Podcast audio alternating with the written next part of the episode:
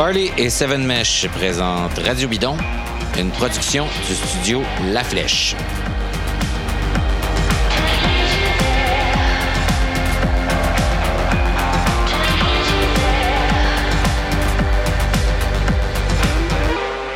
Bienvenue à ce nouvel épisode de Radio Bidon. Je m'appelle David Desjardins. Euh, c'est un épisode spécial que vous pouvez désormais voir euh, parce que Radio Bidon euh, s'essaie à la vidéo. Donc, une entrevue avec Magali Rochette qu'on a réalisée avec elle quelques jours avant les championnats du monde de cyclocross auxquels elle prendra part après une saison vraiment pas ordinaire de cyclocross sur la Coupe du Monde.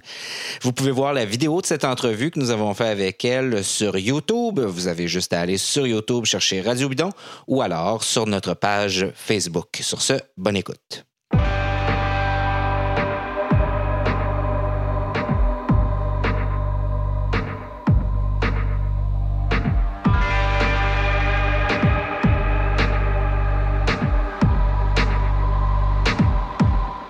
Bonjour et bienvenue à Radio Bidon, un nouveau format en vidéo. On essaie ça aujourd'hui parce que euh, on avait le goût euh, de, changer un peu, puis parce que notre invitée, elle, elle en fait du podcast avec la vidéo, puis on avait le goût d'y voir la face aussi.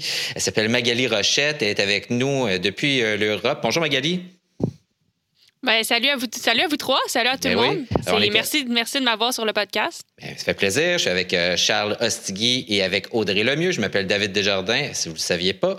Euh, et puis aujourd'hui, ben, on parle de cyclocross, vous aurez deviné, vu que Magali est là. On est à la veille des championnats du monde ou presque à Ostende, des championnats du monde qui ont failli pas avoir lieu jusqu'à la dernière minute. le maire d'Ostende euh, a un peu dit bah là finalement je pense qu'on va annuler. Là. Bon, il s'est passé toutes sortes de choses. Finalement, on a réduit le nombre d'accréditations au minimum. Si j'ai bien compris, il y a 500 personnes qui vont être admises sur le terrain pendant le cyclocross. Ça comprend tous les coureurs et coureuses, les techniciens, etc. Donc, euh, c'est 500 personnes seulement. Euh, donc, Magali, ça se passe à Ostende. Euh, tu as passé toute cette saison-là, justement, dans l'incertitude euh, du, du, au coronavirus. Est-ce que cette situation-là d'incertitude, ça représente assez bien comment a été toute ta saison cette année? oui, vraiment très, très bien. En fait, euh, dès le moment qu'on est arrivé, Écoute, ça fait quatre mois qu'on est ici, David et moi, puis on, est, on arrivé le 1er, le 1er octobre dans l'objectif de faire les championnats du monde de vélo de montagne. Puis à ce moment-là, on se disait aussi, euh, on, pensait honnêtement pas que la saison aurait lieu au complet. Mais on voyait qu'en Europe, euh, à ce moment-là de l'année, les courses avaient lieu de, de cyclocross. Puis nous, on s'est dit, si on veut faire des courses cette année, c'est là. Fait qu'on va y aller, on va commencer à faire des courses, puis quand ça sera annulé, on reviendra à la maison. Fait que jamais on mhm. pensait honnêtement se rendre jusqu'au mois de février. Puis finalement, ben, on, s'est rendu.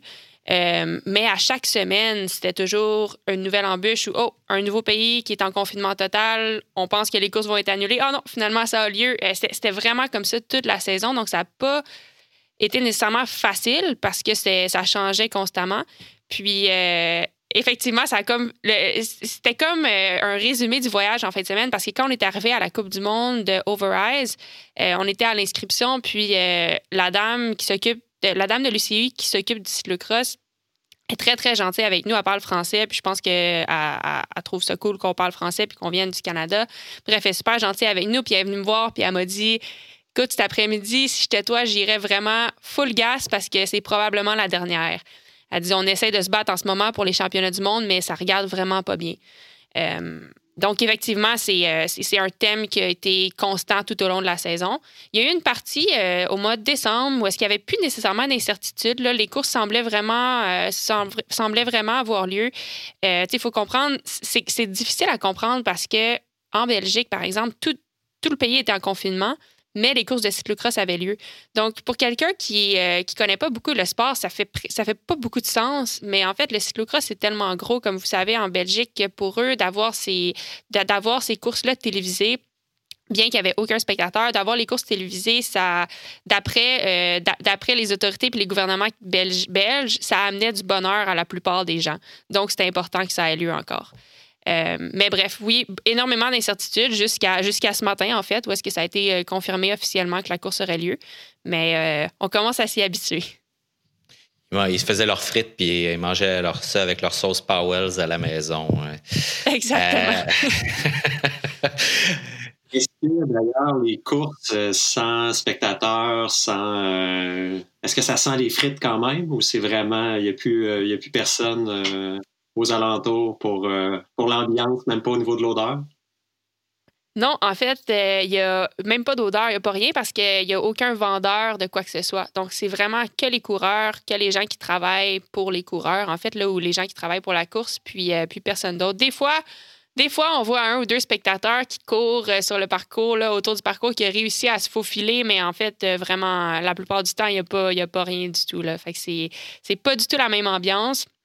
Euh, ça fait qu'on, bien qu'on n'y porte pas attention, on entend plus le commentateur, beaucoup plus. On entend beaucoup plus qu'est-ce qui se fait dire. Puis aussi, dans mon cas, par exemple, des fois, David me donne des conseils durant la course, puis ça, ça me permet de l'entendre parce que normalement, je ne l'entends pas nécessairement parce qu'il y a trop de, y a trop de bruit.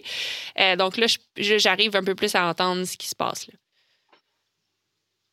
Quand tu dis que tu entends le commentateur, dire, par exemple, euh, que la leader de la course vient de passer la ligne, euh, tu peux entendre qu'il annonce la deuxième à 5 secondes, puis tu peux voir immédiatement où est-ce que tu te situes par rapport, aux autres coureuses? Oui, euh, ah, je t'avoue que j'y porte pas beaucoup attention là, aux détails de ce qui se fait dire, mais oui, c'est on entend beaucoup plus euh, exactement ce qui se passe dans la course par le commentateur. Puis une autre chose qui m'a fait sourire à un moment donné, c'est qu'ils font souvent à la fin de la course, ils mettent un bruit d'une fausse foule. Donc on, entend ça dans les speakers, une fausse foule de gens qui crient puis qui applaudissent. J'ai remarqué surtout en ils font ça depuis le début. J'ai remarqué qu'il se passait ça. Puis à un moment donné, ben ça finit, puis là, c'est vraiment le silence. Pour aller avec les faux battements cardiaques du départ. Euh. Exact. Ouais, aussi. Audrey, euh, tu as écrit un super papier dans, dans, dans, dans, RDS, sur le site d'RDS, euh, où tu parlais là, du, du, fonctionnement là, de, de, la course de Magali, de sa dynamique de, de course, justement. Puis j'aimerais ça qu'on parle un peu, peut-être, parce qu'on a des auditeurs qui connaissent bien, assez bien le cyclisme, le, le cyclocross peut-être un peu moins. Puis euh, Audrey, on a discuté, on parlait du départ, puis comment ça se passe. Puis je, pense que tu avais une question à ce sujet-là. Bien, c'est sûr. J'ai comme une question à deux volets, en fait. Euh, en tant que euh, nord-américaine, vous êtes un petit peu moins nombreux qu'on s'entend, tu le dis hein, dans, tes propos en début, les, les Belges, c'est un, sport, écoute, c'est tellement énorme comme comme sport là-bas, un peu comme nous ici le hockey. Et le départ, ben nous autres, ça nous donne, on sait que c'est un sprint, mais ça nous rend pas justice à la télé. Amène-nous dans ces premiers mètres du départ-là, mais aussi, est-ce qu'il y a un respect par rapport à, je sais pas, y a-t-il une notoriété, euh, vu que, bon, les Canadiennes, vous êtes pas beaucoup, euh, les Américaines, est-ce qu'il faut que tu te battes encore plus? Ça joue du coup, c'est du sauvage? C'est une super bonne question. Euh, oui, ça joue du coude, oui, c'est quand même sauvage. Au niveau de la notoriété, pas nécessairement. Au départ, honnêtement, tout le monde se bat euh, vraiment là, sans, sans, porter attention à. Ben, un peu en portant attention, mais pas trop. Je te dirais la seule notoriété qui va arriver, c'est que. Admettons que j'ai eu un bon. Ça m'est arrivé quelques fois. J'ai eu un bon départ, puis là, euh, juste avant de rentrer sur le premier départ, il y a une ou deux filles autour de moi. Puis si je vois que les une ou deux filles autour de moi, c'est euh, Céline Del Carmen Alvarado, qui est la championne du monde, puis Lucinda Brand, je me battrai pas. C'est correct si je suis troisième roue en arrière d'elle. Par contre, si je vois que c'est quelqu'un qui a tendance à tomber ou quelqu'un que je me dis, oh boy, je veux pas être pris en arrière de cette fille-là, ben là, euh, je, vais, m'arranger pour la dépasser. Donc, de ce côté-là, un petit peu au niveau de la notoriété. Sinon, euh, je pense pas qu'on est désavantagé en tant que, que, nord-américaine en tant que nord-américaine à ce niveau-là parce que vraiment là euh, t'as pas beaucoup le temps de réfléchir. Tout le monde pédale pas mal le plus mhm. vite qu'ils peuvent, puis euh, tu veux en dépasser le plus possible parce que normalement, ça va avoir un gros impact sur le restant de la course. Mhm. Euh, ensuite, quand tu me demandes, euh, pour donner une idée là, de quoi un départ peut avoir l'air, puis ça, ça dépend parce que au niveau de, l'effort physique puis de la vitesse à laquelle on va, c'est vraiment un sprint. Puis, ben je dirais pas un sprint maximal parce que ben, la course finit pas là, mais euh, pour donner un exemple, une course qui va commencer peut-être comme la Coupe du Monde de Namur qui commence dans une montée, euh, ou même en fin de semaine passée à Overrise qui commençait dans une montée. Tu sais, pour moi, des fois, c'est pas full gas, mais pas loin. Puis pour moi, ça va peut-être donner, commencer la course une minute autour de 400 watts Puis pour, je pèse à peu près 120 livres. Fait que ça donne une idée. Ça part comme ça. C'est pas la plus vite minute que je peux faire, mais ça part fort. Puis après ça, euh, après ça, ben, ça, se tranquillise un petit peu, mais pas. Euh, ça, se tranquillise par les virages, mais je dirais le premier tour au complet là, est vraiment, vraiment euh, très intense. Est-ce que tu fais toujours la même routine d'échauffement? Parce qu'il faut que tu arrives vraiment prête. Mais là, il faut que vous soyez sur la ligne assez d'avance. C'est sûr que vous avez, euh, toi, tu étais euh, soit sur la première ligne de départ cette saison, mais il faut quand même que tu, planifies ça à la perfection. Ta routine d'échauffement, euh, c'est quelque chose qui est important?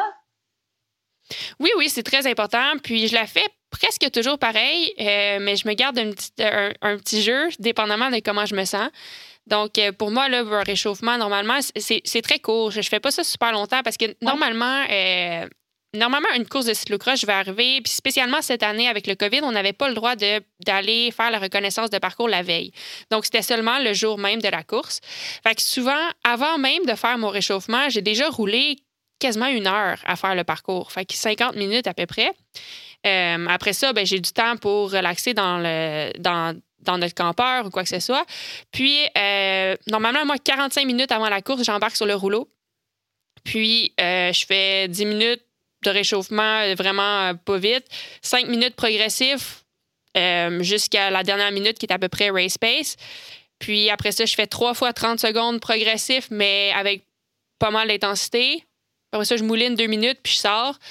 je vais m'habiller, je m'en vais faire la course. je m'en vais au départ. Puis après ça, comme au départ, il y a tout le temps un, un genre de cinq minutes qu'on tourne en rond. Tu vois toutes les coureuses courir, tourner en rond. Puis normalement, dans, dans ce tournage en rond-là, là, quand on attend, en fait, on attend que le temps passe pour que la course arrive. Euh, puis ça fait comme du bien de bouger parce que ça permet d'évacuer le stress un peu. Euh, moi, j'essaie de faire un ou deux départs là, comme un hein. petit. Ouais, exact. Sinon, tu gèles. Euh, fait que ça permet. Moi, souvent, j'essaie de faire un départ ou deux juste pour m'assurer que je clippe bien dans ma pédale. Puis, après ça, un petit sprint ou deux. Là. Puis après ça, ben, je suis prête à partir. On a l'air d'avoir perdu Magali. Au moment où on allait s'informer de, de l'état de sa blessure à la cheville pour voir savoir si les, euh, les, euh, l'échauffement a eu une variante euh, maintenant qu'elle a subi une blessure à la cheville. Je me rappelle de d'il n'y a pas si longtemps, on, disait toujours à la blague que les courses euh, qui durent 40-45 euh, minutes chez les femmes, euh, le réchauffement était plus long que la course. Je ne sais pas si, hmm si c'est le cas, mais en tout cas. Ben, ça semble être le cas parce qu'elle disait qu'elle faisait 50 minutes, une heure là, de, de, sur le parcours, vu qu'elle ne pouvait pas faire de reconnaissance la veille. Là, euh, puis la fin de semaine dernière, euh, il devait y avoir de la reconnaissance à faire, ne serait-ce parce qu'on regardait les lignes différentes là, dans la dernière étape de la Coupe du Monde. Là, puis il y avait.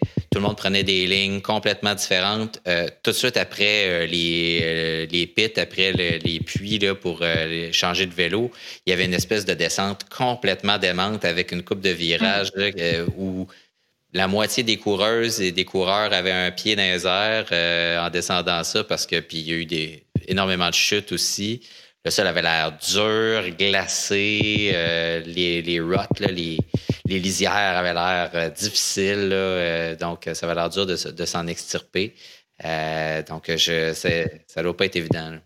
Puis il y a une réalité aussi qui est le fait que le parcours, même si, euh, si on finit par le connaître, il continue d'évoluer parce que les juniors, les U23, hommes et femmes, les élites, hommes et femmes, continuent à rouler le parcours mm-hmm. en attendant la compétition.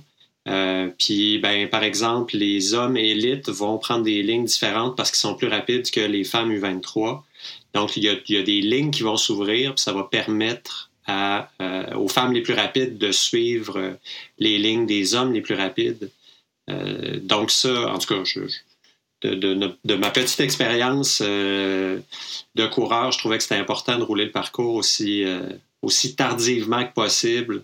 Tout ça en faisant l'équilibre entre complètement salir un vélo puis repartir à zéro, devoir le nettoyer complètement avant un départ. Malheureusement, La différence, c'est que toi, tu, le nettoyais toi-même. Que... Exact. Euh, il faut, se battre un petit peu au. Euh, faut se battre un peu au nettoyage. Il n'y a pas de place pour tout le monde tout le temps. Oh, Magali de retour. Euh, Oui, désolé, je ne sais pas ce qui est arrivé, mais je suis de retour. Bon. fait que, justement, on était en train de discuter, puis Charles, on parlait du réchauffement, justement, du temps de réchauffement, puis euh, euh, du fait que c'était assez long. Euh, Charles, tu avais une question en rapport avec ça? Ben oui, en fait, en cours de saison, tu t'es blessé à une cheville. je, puis je, me demande si au niveau du réchauffement, le temps que tu y passes maintenant est influencé par cette blessure-là. Et est-ce que ta blessure est complètement remise? Euh, en fait, c'est vrai que je me suis blessée à la cheville, mais euh, non, ça n'a pas influencé ensuite comment, comment je fais mon, mon, réchauffement parce que la blessure a vraiment été euh, une blessure technique ou mécanique, là, si tu veux. En fait, c'est que j'ai mis, au départ, j'ai mal clippé, j'ai continué à pédaler debout, puis j'ai comme glissé, puis mon pied est resté coincé dans ma roue, puis ça a fait comme crack. donc, ça n'a pas vraiment C'était vraiment niaiseux, là, mais bon, ça, ça a finalement eu un quand même gros impact sur ma saison. Mais bon, maintenant, ça va. Euh, tout ça pour dire, ça n'a pas vraiment influencé. En fait, j'ai couru une bonne partie de la saison avec la cheville toute tapée pour qu'elle bouge le moins possible. Donc, je voulais pas la réchauffer nécessairement plus qu'il faut avant la course. Euh, mais bon, euh, là, là, ça va bien. J'ai plus besoin de mettre de tape, puis tout, tout va bien. Donc, même dans les sections où il faut que tu cours euh, dans la grosse boue euh, euh, très profonde, aucune douleur, tout est rétabli à 100%. maintenant. Oui, exact. Puis maintenant, mais ça a été quand même problématique là, pendant un bout, mais là, ça va. Fait que j'en profite. j'en profite. Excellent. Écoute, tantôt, on parlait des conditions particulières liées à, la COVID. ceux qui t'ont suivi sur les réseaux sociaux, qui suivent David, ton, ton chum, entraîneur, euh, motivateur en chef. Il y a beaucoup de, il porte beaucoup de chapeaux. Euh, on a vu que c'était extrêmement compliqué. Peux-tu nous décrire c'était quoi votre setup là, cette année? Parce que là, les chambres d'hôtel, ben ça marche pas, euh, donc parce que vous ne vouliez mm-hmm. pas attraper la COVID évidemment. votre setup puis toutes les contraintes là, combien de tests de COVID par semaine vous passez, si tu à vos frais. Oui, plusieurs bonnes questions. Initialement, je t'avouerais, on savait pas, euh, comme je disais tantôt, on savait pas combien de temps on allait rester. Donc, euh, ce qu'on s'est dit, c'est que. Euh, puis, à ce moment-là, on pouvait pas louer une place. Mettons qu'on louait quelque chose sur Airbnb, c'était pas possible de canceller. Parce que à ce moment-là, au mois de septembre, octobre, ce que, la politique, ce que les gens disaient, c'est que ben là, tu le sais qu'il y a le COVID, donc si tu annules, c'est à tes frais. Euh, donc, on ne voulait pas s'engager pour une période qui allait être plus longue peut-être que ce qu'on allait vraiment avoir besoin, puis perdre 15 000 euros. Fait qu'on s'est dit, ben, la, meilleure solution probablement pour nous, c'est de louer un, campeur. Puis, ça va nous assurer d'avoir toujours une place couchée. Parce que l'autre réalité avec laquelle on jonglait, c'était les fermetures de frontières, puis euh, le confinement dans les pays. Donc, on voulait pas se ramasser dans un pays, et avoir loué une place, mettons, euh, mettons en France, puis finalement, il n'y a plus de courses en France, on peut juste faire des courses en Belgique, mais là, on ne peut plus traverser. On ne voulait pas se ramasser dans cette situation-là, donc on se disait, bien, un campeur, c'est la meilleure façon d'être flexible, mais d'avoir toujours une place où dormir. Fait ça a été ça pour les, premiers mois. Puis, euh, d'une semaine à la fois, des fois, on, arrivait à louer un Airbnb pour s'assurer, puisque mener à trois, à deux, plus un chien dans le campeur, euh, c'est serré. Là. Donc, euh, on essayait de, louer comme une semaine à la fois. Puis, la situation a comme évolué. À un moment donné, on, s'est rendu compte que c'était relativement stable et que la saison aurait lieu. Donc, euh, on a loué une place aux Pays-Bas. Euh, puis là, on est ici depuis deux mois. Puis c'était quand même le fun d'avoir cette stabilité-là. Là, après deux mois sur la route, elle a toujours changé de place. Puis même à pas savoir, il est arrivé un moment donné, en France, c'était les confinements, puis tu pouvais plus louer d'Airbnb du tout, ni en France, ni en Belgique, parce que à cause du confinement. Bref, euh, ça a été quand même euh, toujours plusieurs embûches, mais bon, on, est, passé à travers. Mais tout ça pour dire que ça a été plaisant d'avoir un deux mois euh, à la fin où est-ce qu'on était stable. Au niveau des tests COVID, c'est à peu près un par semaine qu'on fait. Oui, c'est à nos frais. c'est pour te donner pour te donner une idée, là, ben, combien tu penses, mettons, ça a coûté de, tests COVID depuis le début? On est ici depuis le 1er octobre? 2000 hmm, pièces on, est à peu près à 5000 puis c'est pas fini. Fait que à peu près 5000 pièces de tests COVID. Juste cette semaine, c'est 1500. Fait que ça, monte vite, mais bon, ça fait partie, ça fait partie de la game. Puis, tu sais, dans un sens, je, euh, je le dis vraiment pas pour chialer parce que je suis quand même très reconnaissante qu'on ait pu avoir des courses. Euh, la raison pourquoi je dis ça, c'est qu'il n'y a pas beaucoup de sports qui ont continué. Tu sais, les gros sports professionnels ont continué, le football, le hockey, le basket, mais la plupart des sports amateurs n'ont pas continué cette année. Donc, je suis quand même très reconnaissante que l'UCI ait pris les mesures nécessaires pour, que, pour mettre le cyclisme sur un niveau professionnel.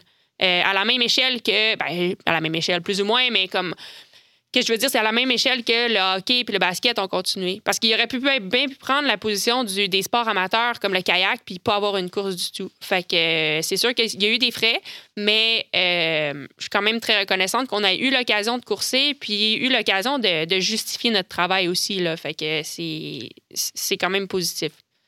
Ça, me donne l'occasion de dire, tu as des partenaires euh, là-dedans qui te permettent justement de dépenser de l'argent sur des tests COVID et autres trucs. Euh, qui sont ces partenaires-là? Je te donne euh, le champ libre pour nous les plugger allègrement.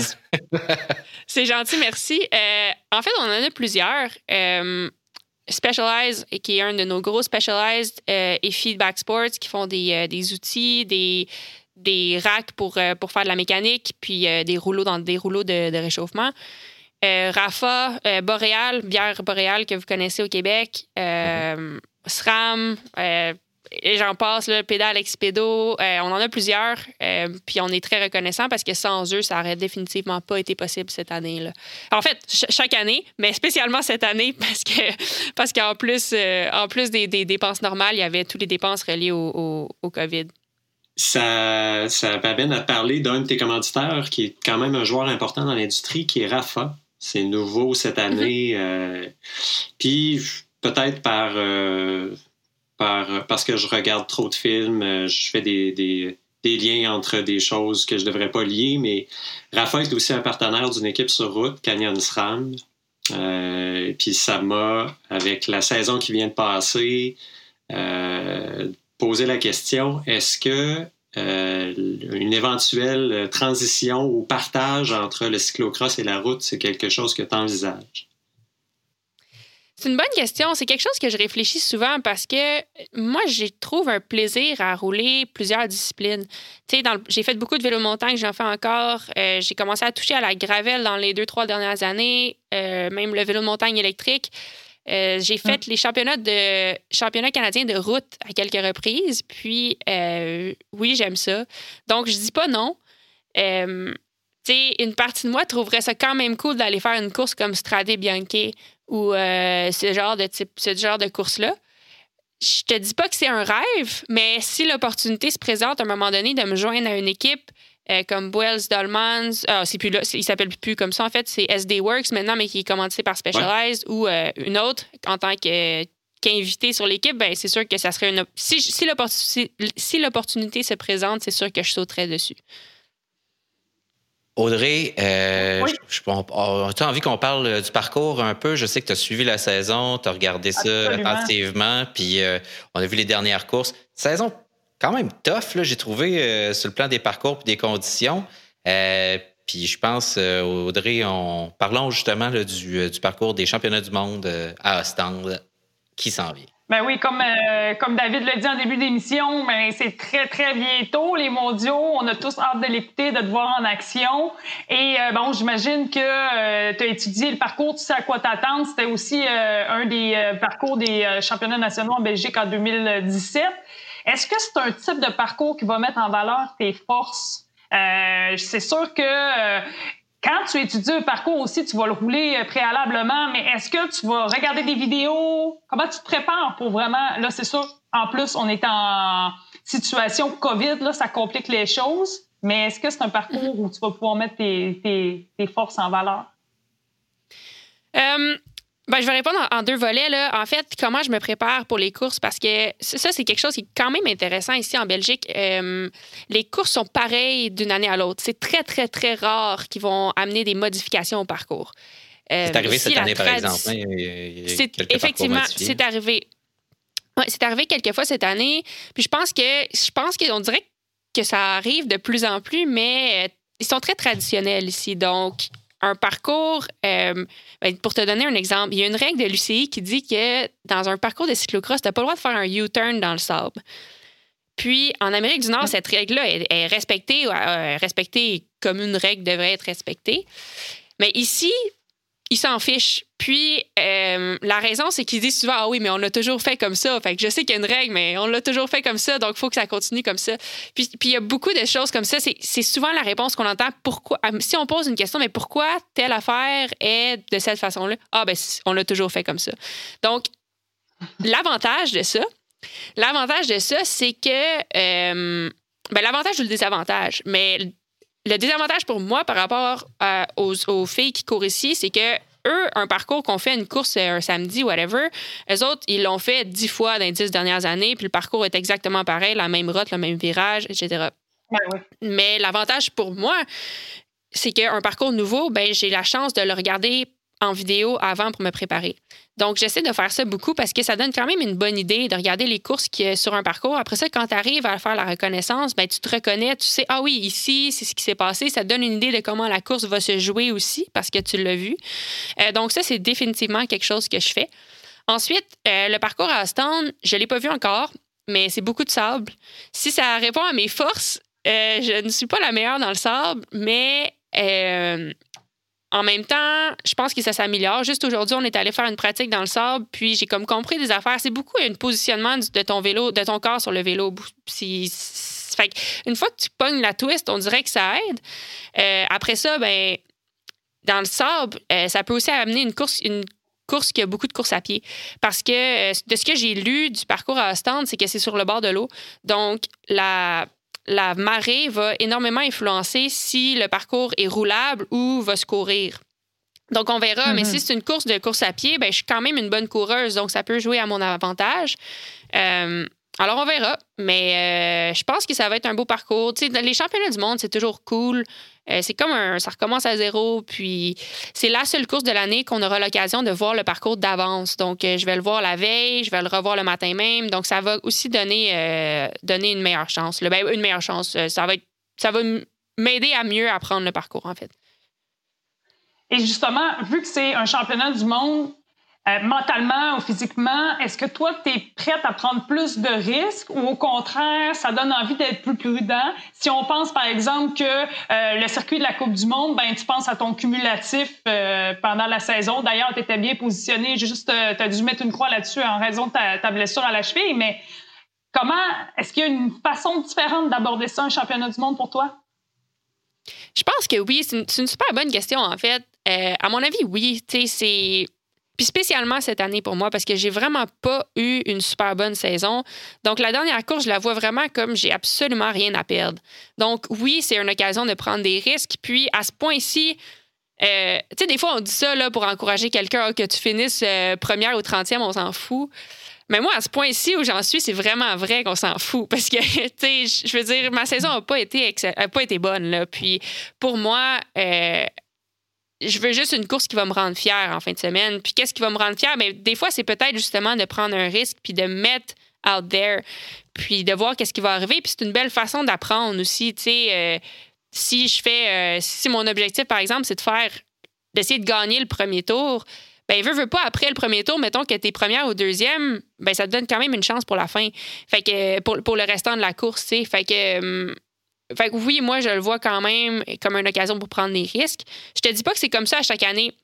Tu sais, des fois, tu as eu une super bonne saison, puis tu vois que c'est peut-être ta chance de justement, oh my God, c'est peut-être cette année que je fais un podium au championnat du monde. Ben là, tu vas peut-être aborder ça mhm. différemment. Mais moi, c'est pas ma position cette année, donc c'est vraiment pour moi une occasion de prendre un risque, là, je pense. Intéressant. Ça ramène euh, au moment où tu as pris la décision de te concentrer exclusivement sur le, sur le cyclocross en 2018. Si, euh, si mes notes sont bonnes, tu avais mhm. fait un texte à ce moment-là qui disait What if? Parce que tu avais terminé cinquième aux mondiaux à 36 secondes, euh, à quelques secondes du podium, à 36 secondes de, euh, de la gagne. Euh, je me rappelle ce What if-là m'avait frappé. Est-ce que quelques années plus tard, comme ça, tu te dis, le what if est encore la motivation? Est-ce que c'est encore ce qui te pousse à performer, même après une saison qui, de ton propre aveu, n'a pas été la meilleure? Ouais, ben, euh, premièrement, c'est cool que tu ramènes ça. Euh, je ne m'en rappelais même plus que j'avais écrit ça, mais c'est vrai que c'est vrai que c'était cool. Puis, puis oui, euh, dans un sens, oui. Pour moi, là, tu vois, l'année prochaine, il y a les championnats du monde qui sont à Fayetteville. Puis ça fait longtemps que je pense à ça parce que ça vient très rarement en Amérique du Nord, un championnat du monde de cyclocross. C'est arrivé la première fois il y a 10 ans, puis là, ça va réarriver pour moi, ça, ça fait, depuis qu'ils l'ont annoncé, c'est mon objectif. Donc, ça fait trois, deux ans, puis une année supplémentaire l'année prochaine que je me prépare en fonction, un peu pour ça.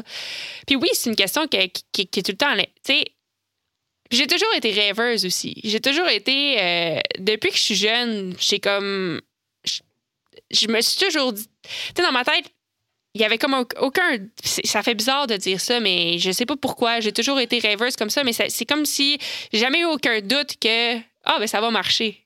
Pourtant, basé sur rien, tu sais. Mais, mais à force de, de pratiquer ce sport-là, puis de m'y investir, puis de prendre des actions, ben là, le what if, euh, oui, j'y crois, mais il est un petit peu plus ancré dans la réalité parce qu'il y a des, y a des, il y a des euh, pas qui ont été pris en cette direction-là. Donc, oui, tu sais, de prendre des risques, tu sais jamais qu'est-ce qui va arriver. Puis, what if it's your day? What if tu réussis à, faire la performance de ta vie? Puis, ça, ça c'est motivant de penser à ça, puis ça vaut la peine, des fois, euh, de donner le risque. Que ce soit dans la course ou, euh, dans mon cas, pour l'année prochaine, la façon que je vois, c'est, avec la grosse, les gros championnats du monde en Amérique du Nord, c'est, je le vois encore plus comme une grosse opportunité puis une chance que ça fonctionne. Fait que, des fois, le what if, c'est et what if que ça marche? Le risque, c'est pas juste le jour même, c'est risque. Le risque de l'année prochaine, tu mets tous tes yeux dans, dans ce panier-là. Puis tu sais pas si ça va marcher ou non, mais des fois, le risque en vaut la chandelle. Mm-hmm. C'est cool, euh, Magali. Moi, je, suis très euh, admiratif. Je pense qu'on est, c'est tous le cas de, que tu décides de, de, partir comme ça, de dire all-in euh, pendant plusieurs saisons. C'est quand même pas évident, surtout cette année, d'avoir, d'avoir quitté comme ça puis de t'être lancé dans, dans cette aventure-là. on te souhaite ben, vraiment bonne chance pour les mondiaux. Puis là, on en parle. Est-ce que tu veux rester avec nous autres pendant qu'on fait notre petit recap de la saison ou si tu as d'autres choses à faire, une petite sieste, un dodo? Euh, ben, je pense que je, vais rester, je, peux, je peux bien rester, mais j'aimerais ça toucher sur qu'est-ce que tu viens de dire. Premièrement, merci. Oui. Euh, puis deuxièmement, je veux juste toucher par rapport au fait que quand j'ai décidé de me lancer dans le cyclocross, euh, la raison pourquoi c'est important pour moi de le partager, c'est que je pense que peu de gens le savent, dans le sens que je pense que plusieurs jeunes tripent sur le cyclocross ou plusieurs personnes qui, qui, sont dans le vélo aiment le cyclocross, mais mm-hmm. ne voient pas le cyclocross comme une option viable ou valable euh, pour en faire une carrière. Parce que c'est pas le c'est pas le chemin traditionnel. C'est si on veut poursuivre une, une, carrière en cyclisme, il y a beaucoup plus un chemin tracé pour aller sur la route ou sur le vélo de montagne. Ne serait-ce que par le support gouvernemental. Le, on a un support financier gouvernemental en tant qu'athlète quand tu poursuis une discipline olympique. Mais en cyclocross, étant donné que c'est pas olympique, il n'y a pas ça. Il y a zéro aide. Il y a il n'y a pas du tout d'aide financière. Donc, je pense que plusieurs fois, les gens vont peut-être vouloir faire ce sport-là, mais pas penser que c'est une possibilité. Mhm. Puis en fait, moi, mon message, ce que j'essaie de dire, c'est que c'est vraiment possible d'en faire une carrière. Puis c'est possible de bien en vivre. C'est possible de faire de l'argent de ça. C'est un sport qui est très populaire en Europe, de plus en plus populaire en Amérique du Nord. Il y a un marché pour ça. Puis, euh, à un moment donné aussi, tu réussis dans ce que tu es bien et puis dans ce que tu aimes faire. si tu aimes faire quelque chose, tu vas vraiment plus t'y investir que si tu prends juste l'option que ah, j'aime ça quand même, mais un peu moins, puis, mais, je pense que c'est plus facile. C'est difficile de réussir quand tu n'es pas 100% dedans, surtout dans un sport comme le cyclisme. C'est vraiment difficile. Euh, donc, en fait, c'est juste ça que je voulais dire. Si euh, vous êtes un jeune qui écoute ça puis que vous aimez vraiment le cyclocross puis que vous aimeriez en faire carrière, je regarde Mathéo Apidi encore, entre autres, qui est un Québécois qui semble vraiment triper sur ce sport-là. Mais c'est possible d'en faire une carrière. Tu n'es pas obligé de faire de la route, tu n'es pas obligé de faire du vélo de montagne si c'est pas ça qui te fait le triper le plus. Ouais, puis même euh, tes, euh, tes consoeurs et confrères en route pourraient te dire que, étant donné qu'il n'y a pas beaucoup de chances de médaille, eux non plus n'ont pas l'impression que Cyclisme Canada et à nous le podium et autres euh, organismes du genre leur donnent bien ben du soutien non plus. Un peu plus que toi. Non, effectivement. Effectivement, mais, mais, quand même, il y a quand même plus un, parcours à suivre parce qu'il y a des équipes. Mhm. Puis, tu sais, c'est plus facile de, s'embarquer dans, le, dans la roulette. Tandis qu'en cyclocross, souvent, c'est un peu dans, tu t'embarques dans le néant puis tu te questionnes, OK, mais c'est quoi ma prochaine étape? Puis comment je fais pour me rendre à ce niveau-là? C'est rarement d'une équipe à l'autre parce qu'il n'y a pas tant d'équipes. Euh, mais, tu sais, c'est quand même c'est quand même possible de le faire. Puis, euh, puis c'est ça. En fait, c'est juste, euh, juste ça que je voulais partager. si ça peut donner euh, l'espoir ou la confiance à quelqu'un que, à qui ça pourrait intéresser. Ben, c'est cool. Puis en plus, bon, il y a moyen de voir ces courses-là. Euh, c'est vraiment, c'est vraiment si vous êtes abonné à Flowbikes, par exemple, toutes les courses sont là. Le, suivi est vraiment, vraiment remarquable. moi, je regarde souvent en différé en faisant d'autres choses. ça, c'est vraiment génial. Euh, puis mm-hmm. euh, ben, c'est le fun, puis c'est cool de le voir sur la ligne, euh, sur le départ, dans ton, ton moment de concentration. Puis on, on, sent que les animateurs aussi, ils trouvent ça cool, puis ils donnent, ils donnent de l'importance à nommer ceux qui sont pas belges ou néerlandais. Mm-hmm. donc, souvent, pendant la course, ils vont dire, bon, ben, chez les Canadiennes, il y a Magali Rochette, Ruby West, etc. Puis après ça, ils vont faire la même chose chez les hommes aussi. donc, ça, je trouve ça cool. donc, ça vous permet d'avoir plus de visibilité aussi. Même euh, si euh, au niveau des, des, positions, euh, ça va moins bien, ben, ils vous donnent quand même cette visibilité-là. Ça, c'est cool. Oui. c'est vrai. Ben, puis, ça, cette année, ça a été un des côtés positifs de passer autant de temps ici, c'est que je pense qu'on a gagné beaucoup de respect des autres coureuses, puis des, même des organisations, tu sais, de Belgian Cycling, puis de tout le monde qui est là ça a vraiment c'est rendu plus facile. Avant, tu te bats vraiment à contre-courant à, tous les niveaux. Là. Mais de passer beaucoup de temps ici, on dirait qu'ils ont dit ah, OK, ben Tabarouette, euh, ils veulent vraiment parce que sinon, ils ne seraient pas ici, puis spécialement pas cette année. Fait que tu gagnes, ça, ça nous a permis de gagner du respect, puis ça, ça permet de faciliter un petit peu euh, notre, notre processus quand on est ici. Cool. Charles, Audrey, euh, tu restes avec nous autres, Magali, mais on fait un petit recap euh, de cette saison euh, écourtée, condensée, pleine de rebondissements de cette saison de cyclocross-là, hommes et femmes. Euh, finissons avec les femmes, commençons avec les hommes. Tiens, euh, on va faire ça à l'envers des choses normales. Donc, euh, Charles, les hommes cette année, on se demandait si des gars comme Wout Van Aert et Mathieu Van Der Poel, qui sont maintenant sur la route, souffriraient d'une longue saison avec des courses sur la route. Et la réponse est... La réponse est non. La réponse est qui sont-ils? la réponse est pas en tout.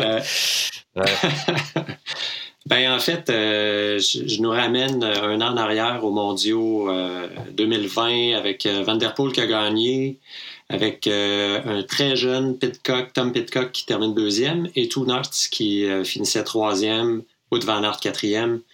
ce que j'attendais surtout du, de la saison, c'était de voir des talents qui peuvent pas nécessairement s'exprimer quand Van Der Poel et Van Aert sont là, s'exprimer euh, rapidement en début de saison. Il y a des jeunes qui arrivent comme en route. Pitcock, Iserbit, euh, Ryan Camp, qui était euh, chez les. Qui, a 20 ou 21 ans en ce moment.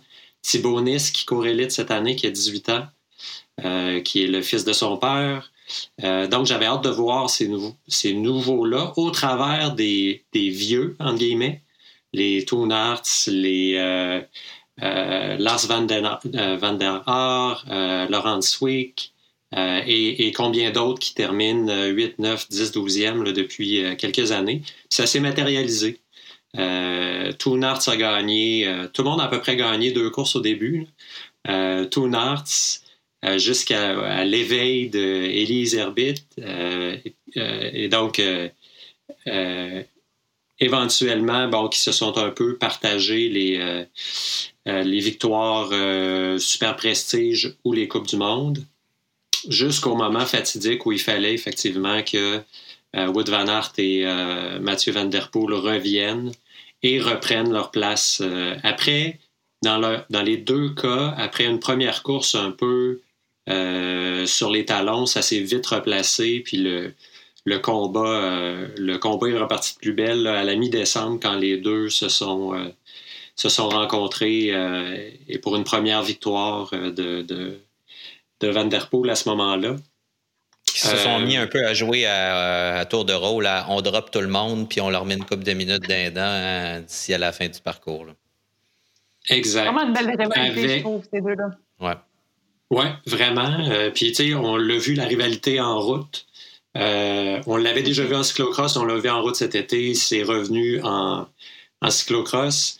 Euh, puis, mis à part Tom Pitcock qui est venu battre Mathieu Van Der Poel à la pédale une seule fois pendant le, la, présente saison, l'avantage va à Van Der Poel qui a battu Van Aert cinq fois contre trois donc, cinq victoires pour euh, Van Der Poel, trois pour, euh, pour Van Aert. Euh, c'est malheureux un peu de parler toujours de ces deux-là, mais on est tellement dans une ère particulière dans le cyclocross masculin. puis d'autres l'auront dit avant moi quand Sven Nys gagnait, gagnait beaucoup, quand Nils Albert gagnait beaucoup. Mais là, on sent qu'avec euh, euh, Van Der Poel et Van Aert, on est vraiment dans une... On est en train de se bâtir des histoires qu'on va pouvoir raconter dans 30 ans. Et ça, c'est fantastique parce qu'on aime raconter nos histoires plein de fois. Euh, donc... Je sais pas de quoi tu parles. Une, saison... une saison super intéressante. ça a moins été le, le Van Der Poel show que par le passé, quoique... on a quand même vu Van Der Poel pour la première fois, j'ai trouvé, depuis un bout de temps, là, cette année, pas être impérial à chaque fois. oui, mais je regarde la dernière Coupe du Monde, beaucoup d'erreurs techniques alors qu'il essayait de revenir sur Van Aert, qui, a donné le coup d'accélérateur, puis, on l'a chuté à plusieurs reprises. C'est quelque chose qu'on voyait pas d'habitude. Van Der Poel, il, flotte sur le parcours. Il y a quelque chose de, presque magique. Là. On le sentait moins. Ben, je, vais peut-être euh, passer la, la, la POC à Magali là-dessus, mais quand tu es à la vitesse euh, Mac 8 de la première personne ou de la personne qui chasse, euh, où, tout a l'air facile, mais en fait, ça ne l'est pas véritablement. Tu pousses à, l'extrême limite euh, tes pneus, ta mécanique, ton corps, donc ça amène des erreurs. Je ne sais pas là, si Magali, Magali là-dessus, tu, tu, ben, tu corrobores? 100% puis c'en est même une tactique des fois. Tu sais, euh, des fois, c'en est même une. C'est vrai ce que tu dis, c'en est même une tactique des fois parce que euh, un coureur pourrait décider.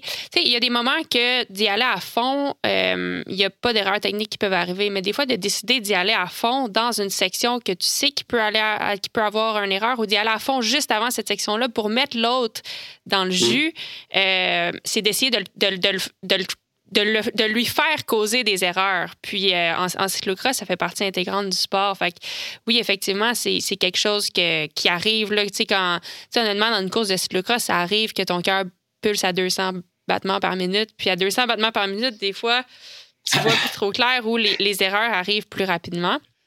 Euh, donc ça c'est sûr. Puis euh, tu sais pour ajouter à ce que tu dis je pense que qu'est-ce que tu disais tantôt je pense que c'est rafraîchissant cette, cette rivalité là cette année. Parce que entre, entre, Van, entre Van Aert puis euh, Matthew Van Der Poel parce que dans les dernières années ça a été quand même un unique gagnant. Puis ça rendait les courses masculines un peu moins intéressantes quoique très artistiques parce qu'il est très beau à voir sur un vélo sur un parcours de cyclocross, Mathieu Van Der Poel, mais la rivalité rajoute de l'excitation. Puis là, avec l'arrivée de Tom Pitcock, qui est un excellent, euh, un, cyclocrosseur, ça rajoute vraiment euh, quelque chose de le fun à regarder, qui est très bon pour le sport, à mon avis. Euh, puis l'autre point que je pense qui est quand même intéressant à toucher en cyclocross, sur le cyclocross masculin en ce moment, c'est que si on regarde les c'est comme s'il y a un, switch entre euh, les fields de femmes puis d'hommes, dans le sens que, qu'est-ce que je veux dire par là, c'est que si on regarde les time gaps, euh, par exemple, en fin de semaine, c'est fou les temps, les différences de temps entre chaque coureur. Le, gars qui a fini dixième chez les gars est à peu près quoi, 4 minutes en arrière. Chez les femmes, si tu finis 4 minutes en arrière, c'était moi, puis j'ai fini 29e. Fait que c'est fou de voir la différence. Tu sais, c'est le, peloton change énormément, puis il y a très peu de gars qui arrivent à terminer la course. C'est probablement dû au fait que le devant de la course va tellement vite. Mais qu'est-ce que je veux dire, c'est qu'il y a des gros, gros, gros écarts entre les gens. Tandis que chez les femmes, en ce moment, c'est très, très, très serré. Euh, tu finis dixième, tu es peut-être à une minute ou deux, mais t'es pas. Euh, si tu es à trois minutes, ben, tu es vraiment loin. Mm-hmm. Tandis qu'avant, chez les femmes, c'était le contraire. tout à fait. Donc, Charles, en regardant tout ça, cette rivalité-là, qu'est-ce qui s'est passé dans les prochaines semaines? Euh, qui, euh, qui on surveille euh, pour les championnats du monde à Stand? bon, il y a Wout Van il y a les trois qu'on vient de nommer. il y a Mathieu Van Der Poel, il y a Tom Pitcock. Est-ce que chez les Belges, les Néerlandais, il y en a d'autres?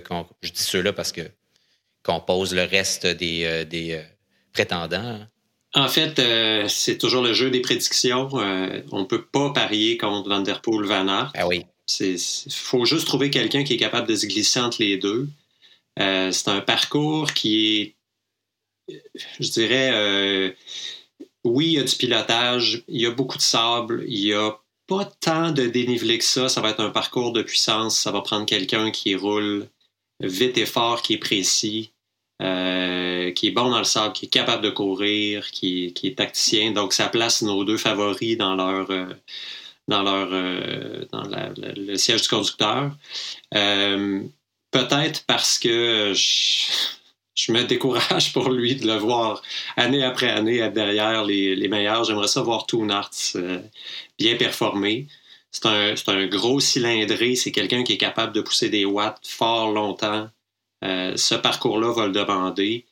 Euh, mais ça pourrait être aussi euh, Sweet pour être un pour être un prétendant, euh, Van Tourenard pour être un prétendant. Il est, je pense pas watt par kilo wise que ce soit le plus fort, mais il est brillant. Il est là pour regarder du monde s'attaquer, s'attaquer, se réattaquer, et une fois que tout le monde a fini, lui attaquer. Il a, il a un talent particulier, Van Tourenard, pour ça. Euh, mais bon, regarde, je, flippe un 25 cents virtuel en ce moment là, pour, euh, pour essayer de trouver quelqu'un qui peut se glisser entre les deux. Euh, pour moi, Van Der Poel, c'est la tête et les épaules au-dessus des autres sur le parcours avec son niveau de forme.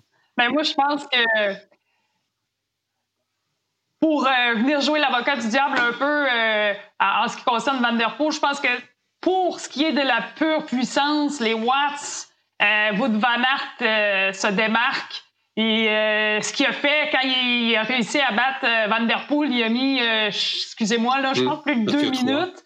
C'était quand même assez impressionnant. Puis cette journée-là, Van Der Poel n'avait pas nécessairement fait d'erreur. Tandis que là, à Overise, ben, il y a eu une crevaison, il a essayé de revenir, il sentait la pression, fait une coupe d'erreurs. Mais pour ce qui est de la pure puissance de Watts, euh, Wood Van Aert, je pense qu'il a l'avantage là-dessus. Puis là, en plus, il le dit tellement confiant avec cette victoire-là, en plus euh, cumulatif de la, Coupe du Monde. Ah, je pense qu'en tout cas, c'est sûr que ça va être la rivalité encore. Une victoire pour Bébé Georges. Audrey, parlons des femmes. Euh, on fait un petit recap euh, de la saison. là aussi, il y a quand même plusieurs filles qu'on a vues là, dominer pas mal au devant de la scène, qui se sont un peu échangées des places sur le podium. surtout, et puis, ben, parle-nous donc ça. Bien, c'est sûr que ça se résume quand même euh, assez facilement en ce qui concerne le, le, tous les, le circuit de la Coupe du Monde. On peut s'entendre pour dire que Lucinda Brand a été assez dominante, a gagné euh, trois épreuves euh, sur cinq. Euh, depuis les trois dernières années, elle a été, je trouve qu'elle s'est améliorée beaucoup techniquement. surtout si on la regarde sur le parcours de Overrise il y a trois ans versus là cette année. Chaque année, tu voyais que elle était de meilleure en meilleure. ça, je trouve que c'est une, de ses belles qualités.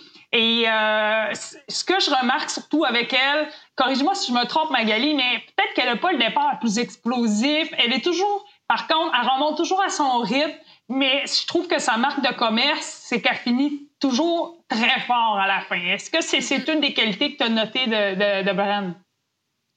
Mais je pense que oui, puis tu as raison, ces départs sont pas toujours les meilleurs parce que des fois, moi, quand j'ai pas un, un départ excellent, euh, je la vois à côté de moi, puis je me dis toujours, ah, ben si je peux la suivre, ça va être bon. C'est sûr qu'elle va retomber en avant. Euh, elle va retourner en avant. Donc, effectivement, je, je pense qu'une de ses qualités, c'est qu'elle arrive à rester calme à travers ça. c'est facile de paniquer quand, quand tu as un mauvais départ, mais elle, elle arrive à rester calme puis à frayer son chemin tranquillement. Puis, euh, effectivement, elle finit très fort. Puis, euh, ouais, moi, je pense qu'elle va être définitivement à regarder en fin de semaine. Puis, spécialement, je sais que c'est une des seules qui n'est pas allée s'entraîner en Espagne pendant les deux, trois dernières semaines, mais elle a justement mis un focus encore plus grand sur le sable. Puis je sais qu'elle s'est entraînée avec Sven Nys, puis qu'elle a fait beaucoup de pratiques spécialement pour le sable.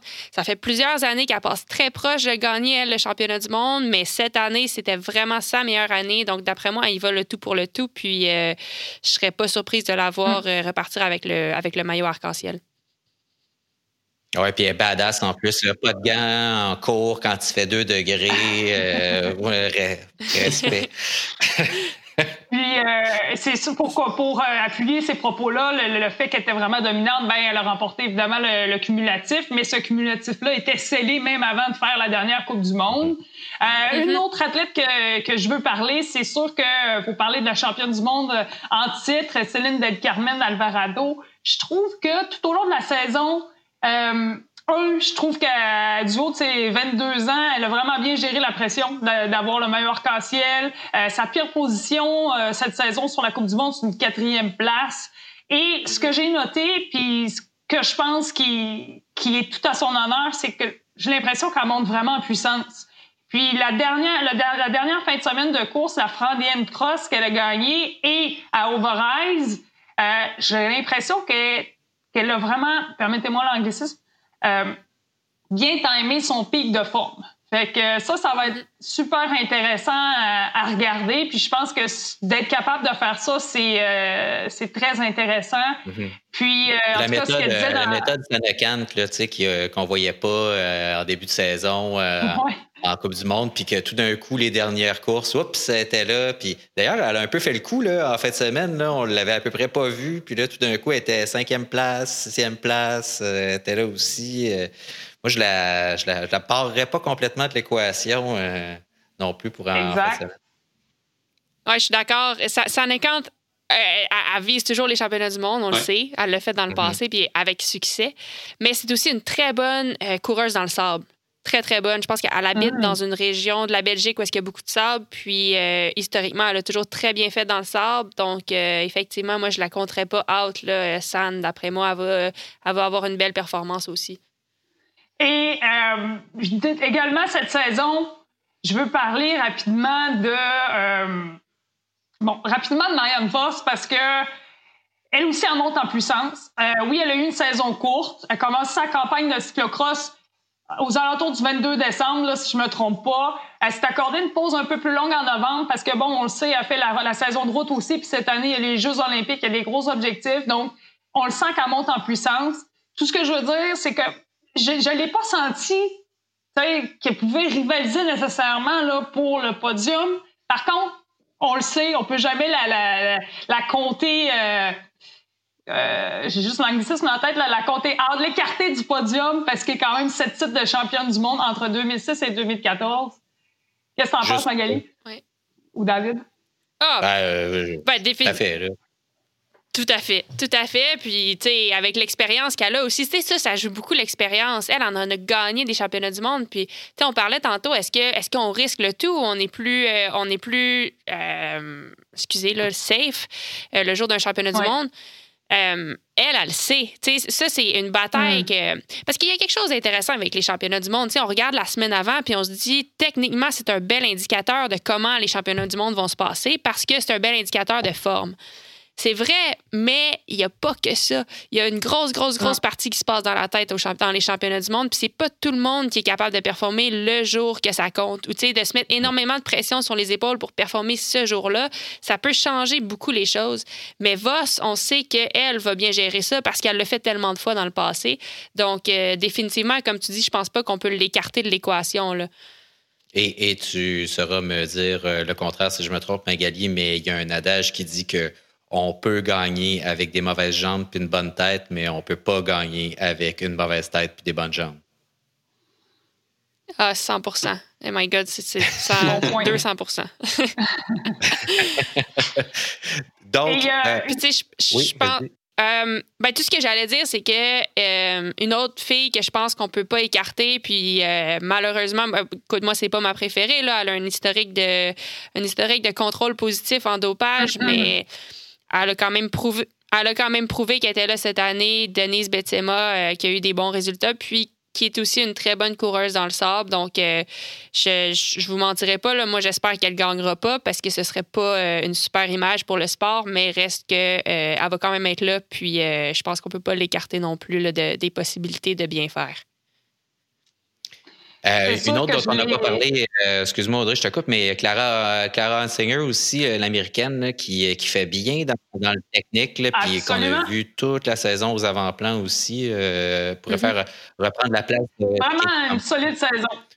Oui, vraiment une solide saison. Euh, seulement 23 ans. Deuxième à Namur, deuxième à Dendermonde, quatrième à Overise, mais elle se battait quand même pour le podium. Là, on s'entend qu'elle était vraiment dans le coup.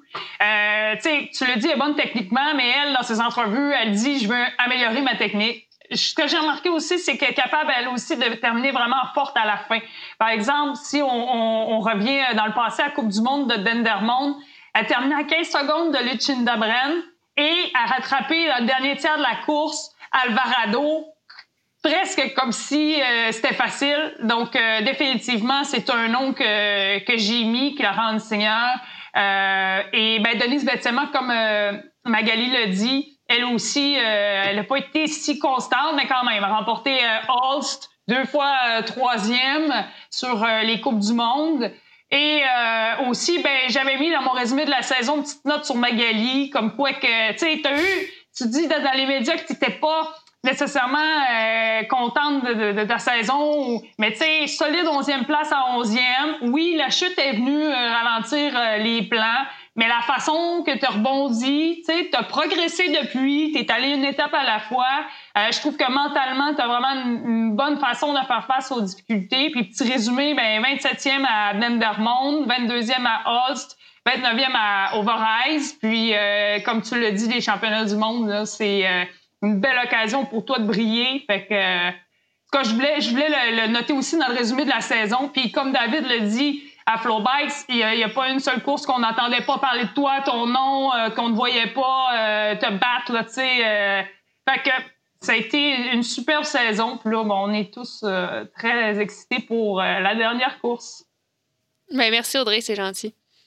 Oui, puis comme dit John Bon Jovi, keep the faith. fait que on garde l'espoir vivant.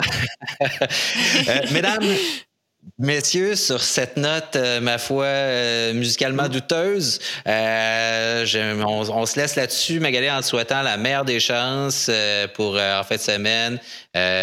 visiblement, on est content de voir que la tête a l'air d'être là, que tu as l'air de bonne humeur, motivé. en terminant, je pense qu'il y en a plusieurs qui se demandaient, tu as hâte de rentrer à la maison. Qu'est-ce c'est quoi la première affaire que tu fais en arrivant chez vous? c'est vraiment une bonne question, mais ah, il y a tellement d'affaires. On a, on a vraiment hâte. on, a, on a comme une liste. On aimerait passer. Euh, j'aimerais passer au relais boréal en chemin. Oui, en chemin de l'aéroport, j'aimerais ça passer au relais boréal. Après ça, euh, je vais passer chez Merci la vie. Euh, on a hâte de se faire du pain. Mmh. On a hâte de boire un bon café à la maison. On va aller prendre une marche avec Mia dans les trails du Chanteclair. on va aller dans le spa. Ça fait tellement longtemps qu'on gèle. On a vraiment hâte d'aller dans le spa.